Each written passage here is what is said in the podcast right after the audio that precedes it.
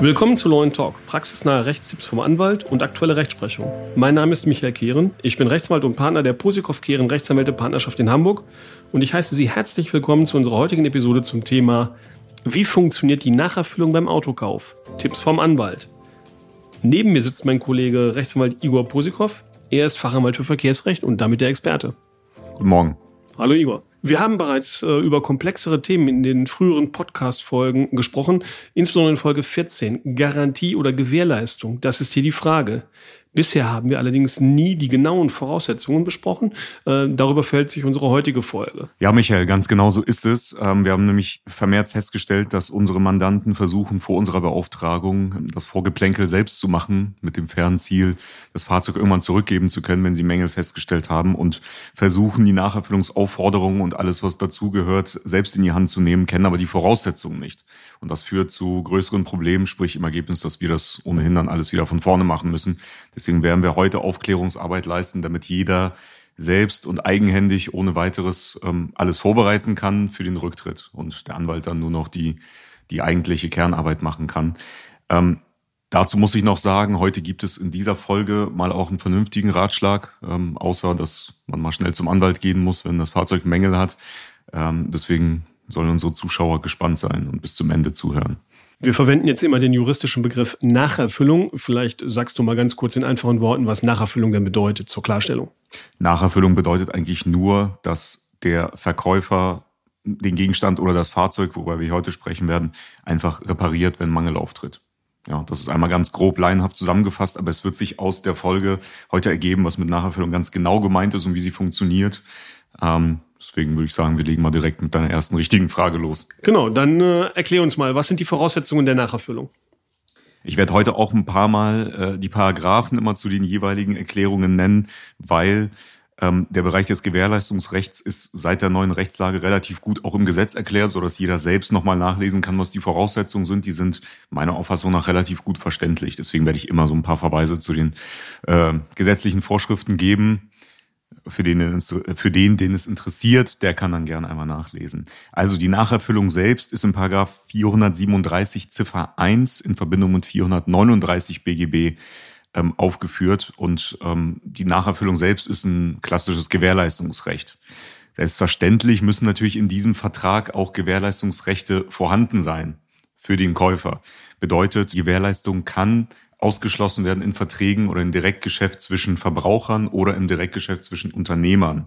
So. Und wenn aber ein Ausschluss der Gewährleistung nicht im Vertrag verankert ist, und zwar wirksam verankert ist, hat man ein Gewährleistungsrecht gesetzlich zur Verfügung gestellt bekommen.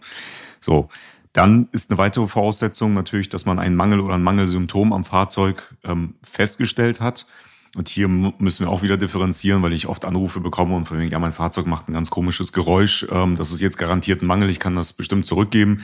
Es ist nicht immer ein Mangel im rechtlichen Sinne oder das, was ein Durchschnittsbürger darunter versteht, sondern wir brauchen einen Mangel, ähm, Sachmangel im Sinne des Paragraphen 434 BGB oder einen Rechtsmangel gibt es auch, der ist in Paragraph 435 BGB geregelt. Da will ich jetzt im Detail nicht drauf eingehen, das ist nämlich äußerst komplex, ist aber auch in den Paragraphen jeweils sehr gut erklärt, was man unter einem Mangel genau versteht.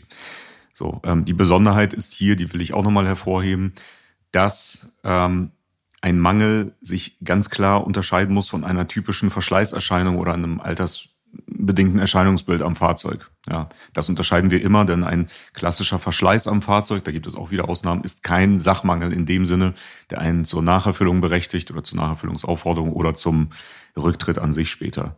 So, dann muss eine Erklärung gegenüber dem Händler oder dem Verkäufer erfolgen, dass ein Mangel oder ein Mangelsymptom vorliegt. Und es muss nicht ganz genau gesagt werden, was mit dem Fahrzeug ist, sondern es muss eben so beschrieben werden, wie ich es gerade erläutert habe.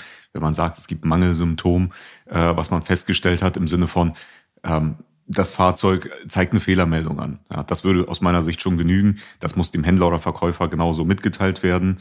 Ähm, aus meiner Sicht ist absolut notwendig eine Frist zu setzen zur Nacherfüllung. Ja. Das muss man seit der neuen Rechtslage tatsächlich nicht mehr, sondern die Anzeige des Mangels setzt eine angemessene Frist schon in Gang. Das steht da tatsächlich so drin.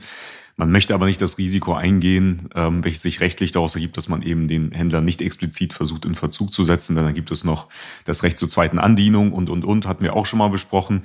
Kann man alles aushebeln, wenn man einfach eine angemessene Frist setzt. Selbst wenn die Frist nicht angemessen ist, läuft eine angemessene Frist automatisch. Das heißt, ähm, bitte immer eine Frist setzen zur Nacherfüllung. Wie verhält es sich denn mit der Umsetzung des Reparaturanspruchs? Ja, das ist jetzt die Kernfrage, weswegen wir überhaupt diese Folge hier machen. Denn ich habe einen sehr spannenden Fall gehabt äh, oder immer noch äh, gerade im Gang. Ich hoffe, der Mandant hört jetzt nicht zu und erkennt sich da wieder, aber es sah folgendermaßen aus. Ähm, er hat, bevor er uns beauftragt hat, einen Mangel an dem Fahrzeug festgestellt ähm, und alles fast alles richtig gemacht, ähm, seinen Händler darüber informiert, gesagt, ja, der Mangel liegt so und so vor, hat ihm ganz vorbildlich eine Frist gesetzt von, ich glaube, drei Wochen äh, zur Nacherfüllung, also zur Reparatur des Mangels, hat aber das Fahrzeug zurückgehalten. Ja, hat sich dann zurückgelehnt und gesagt, ja, ich bring's nicht dahin, ich biete ihm auch nicht die Abholung an. Der Händler hat gefragt, wann das Fahrzeug kommt. Er sagt, ja, hol's dir doch. Ähm, und dann ist die Frist abgelaufen. Und dann hat sich der Mandant bei uns gemeldet und gesagt, ja, super, ich habe ihm eine Frist gesetzt, er hat nicht repariert, was machen wir jetzt? Ähm, ich würde es gerne zurückgeben. Funktioniert natürlich so nicht. Der Händler hat natürlich nie eine reale Chance gehabt, das Fahrzeug zu überprüfen oder zu reparieren. Das sollte jedem einleuchten, dass das so nicht funktioniert. Bedeutet, die Nacherfüllung das ist jetzt die Basis der ganzen Geschichte, muss beim Verkäufer oder beim Händler erfolgen. Das heißt an seinem Geschäftssitz, wenn es eine Privatperson ist, dann an seinem Wohnsitz. Bedeutet, das Fahrzeug muss zur Verfügung gestellt werden. Das steht auch so im Gesetz unter Paragraph 439 Absatz 5 BGB. So. Allerdings muss diese Verbringung nicht auf Kosten des Käufers erfolgen. So. Der Punkt, an dem die meisten scheitern, ist eben diese Zurverfügungstellung. Ja, das bedeutet, man bietet entweder die Abholung bei sich an seinem Wohnsitz einfach an, ausdrücklich, und gibt seine Adresse bekannt oder eben den Standort des Fahrzeugs, wenn der Händler so nett ist und es dort abholen möchte. Oder man bietet an, beziehungsweise uns sogar, man sollte anbieten, äh, die Verbringung des Fahrzeugs an den Geschäftssitz des Händlers anbieten. Da es nicht auf eigene Kosten passieren muss, sollte man, und das ist jetzt der Tipp aus dieser Folge, äh, sollte man einen Kostenvorschuss fordern. Ja, und der ist auch gesetzlich so geregelt. In Paragraph 439 Absatz 2 BGB steht ganz ausdrücklich drin, dass der Verkäufer bzw. der Händler in diesem Fall alle Kosten zu tragen hat, die die Nacherfüllung betreffen. Das gilt auch für die Transportkosten. Ähm, insofern hat der Käufer selbst einen Anspruch auf einen Vorschuss auf die Verbringungskosten. Da steht für alle, die es interessieren, Paragraph 475 Absatz 4 BGB. Und zwar kann zum Beispiel, wenn das Fahrzeug auf eigener Achse durch den Käufer selbst verbracht werden soll, ein Kilometergeld gefordert werden, meistens um die 30 Cent pro Kilometer. Wenn es durch ein Transportunternehmen verbracht werden soll, weil das Fahrzeug zum Beispiel ähm, nicht fahrbereit ist durch diesen aufgetretenen Mangel, dann kann Vorschuss ähm, auf die äh, Kosten des Transportunternehmens gefordert werden. So, und es handelt sich hier ganz ausdrücklich wirklich um einen Vorschussanspruch. Es ist nicht irgendwie eine Art Kostenzuweisungsregelung oder ähnliches, sondern es ist eine echte Forderung, die gestellt werden kann an den Händler. So, und im Ergebnis muss der Händler dann in einer die angemessenen Verbringungskosten zunächst vorfinanzieren oder vorleisten. Ähm, das machen die wenigsten Händler, deswegen ist das auch schon mal ein guter Anhaltspunkt, ähm, unter dem man sagen kann, okay, wenn die Frist dann abgelaufen ist, der Händler hat die ähm, Vorschusskosten nicht geleistet auf die Verbringung oder auf die Verbringungskosten, dann äh, kann man auch theoretisch die weiteren Maßnahmen ergreifen, zu denen ich dann später komme. Eine weitere Geschichte, die recht interessant ist, die den Hersteller Tesla betrifft, ist uns auch vor einigen Tagen untergekommen und zwar folgendes. Ähm, Tesla funktioniert so, dass man eine App hat zu diesem Fahrzeug, äh, mit der man das Fahrzeug steuern kann, aber auch ganz dezidiert mit dem Service kommunizieren kann. Und dort besteht die Möglichkeit, wenn man eine Panne hatte oder einen Mangel am Fahrzeug, ähm, direkt einen Servicetermin über diese App zu buchen. Die Problematik dort ist allerdings, ähm, es ist völlig unklar, wie das Ganze dann abgewickelt wird. Denn Tesla selbst sagt dann über diese App, man soll das Fahrzeug verbringen zum nächsten ähm, Service Point sozusagen zu dem Bodyshop von Tesla. Ähm, es widerspricht aber eigentlich dem, was ich gerade eben gesagt habe, denn man ist ja nicht verpflichtet, auf eigene Kosten ein Fahrzeug irgendwo hinzubringen. Wir haben jetzt den Fall gehabt, dass wir Tesla aufgefordert haben, das Fahrzeug entweder abzuholen bei unserem Mandanten oder er würde ein Transportunternehmen beauftragen, welches das Fahrzeug dahin bringt. Ähm, und Tesla hat das ganz klar abgelehnt und gesagt, sowas bieten wir nicht an, wir leisten noch keinen Vorschuss. Ähm, sie haben einen Termin beziehungsweise ihr Mandant und der soll das Fahrzeug zu uns bringen. Zu dieser Fragestellung gibt es jetzt noch keine Rechtsprechung, aber ich vermute mal, dass Tesla damit baden gehen wird. Denn ähm, Ich habe gerade ganz klar erläutert, ähm, das Fahrzeug muss zur Verfügung gestellt werden bei Tesla, allerdings nicht auf Kosten des Kunden. So, und wenn der Kunde sagt, ich lehne mich jetzt zurück, bis äh, der Vorschuss da ist oder die das Fahrzeug abgeholt haben, dann ist es immer noch in Verantwortung des Herstellers, also von Tesla, ähm, wenn dann der Verzug eintritt. Ja, das heißt, Tesla wird dann mit den Folgemaßnahmen zu leben haben.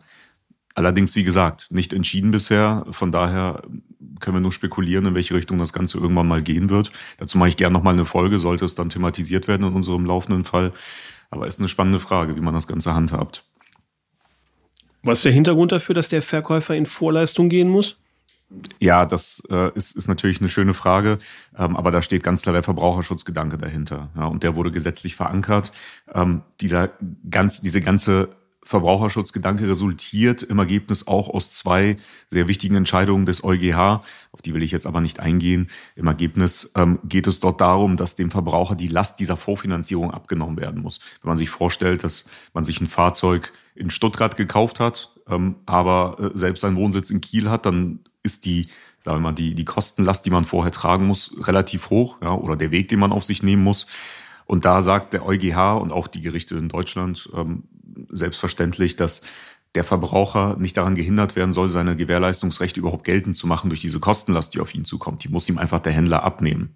So, und das ist der Hintergrund, der, ähm, der hinter dieser, dieser ganzen ähm, Gesetzeslage steckt. Okay, nehmen wir an, der Händler hat jetzt das Fahrzeug, ist es ihm zur Verfügung gestellt worden ähm, und die vom Kunden gesetzte Frist ist abgelaufen. Was passiert, wenn das Fahrzeug noch nicht repariert ist bei Fristablauf. Ja, das ist dann da, wo unsere andere Folge ansetzt, die du auch schon erwähnt hast, äh, die Folge 14, Garantie oder Gewährleistung, das ist hier die Frage. Es sind dann eben die weiteren Möglichkeiten eröffnet, zum Beispiel der Rücktritt, die Minderung, Schadenersatz und so weiter. Also gern nochmal in die alte Folge reinhören, haben wir ganz ausführlich bereits besprochen. Ja, okay, vielen Dank äh, für deine informativen Ausführungen. Vielleicht kannst du nochmal eine kurze Zusammenfassung äh, unserer Folge geben. Ja, selbstverständlich. Ähm, die Zusammenfassung sieht wie folgt aus. Also den Mangel, wenn einer auftritt ähm, am Fahrzeug, bitte beim Händler sofort melden und immer möglichst genau umschreiben, soweit es geht. Immer eine Frist zur Nacherfüllung setzen, ganz wichtig, auch wenn gesetzlich nicht mehr erforderlich. Und dem Verkäufer immer die Abholung des Fahrzeugs anbieten mit Nennung der Anschrift, wo das Fahrzeug sich befindet oder den eigenen Wohnsitz oder die Verbringung zum Händler anbieten. Das ist sehr wichtig. Allerdings gleichzeitig eine Vorschusszahlung anfordern für diese Verbringungskosten, die dann anfallen. Bitte auch nicht ähm, die Vorschusskosten irgendwie absurd benennen, sondern realistisch. Verbringungskosten durch ganz Deutschland haben wir die Erfahrung gemacht, liegen bei ungefähr 300 bis 400 Euro maximal. Kürzere Strecken dann irgendwas zwischen 100 bis 200 Euro. Ja, also bitte nicht mit 1000 Euro anfordern. Das wird der Händler natürlich nicht bezahlen. Alles klar, vielen Dank. Wenn Sie ein Problem zum Thema Nacherfüllung beim Autokauf haben, können Sie uns natürlich jederzeit gerne kontaktieren. Im Übrigen freuen wir uns, wie immer, wenn Sie unseren Podcast in Ihrer Podcast-App abonnieren, uns äh, dort bewerten. Und im Übrigen, wie immer, welche Themen interessieren Sie noch? Schreiben Sie uns gerne eine E-Mail mit Anregungen an kontakt@lawandtalk.de. Vielen Dank, dass Sie unsere heutige Folge angehört haben. Wir hören uns in der nächsten Folge. Bis gleich. Bis gleich.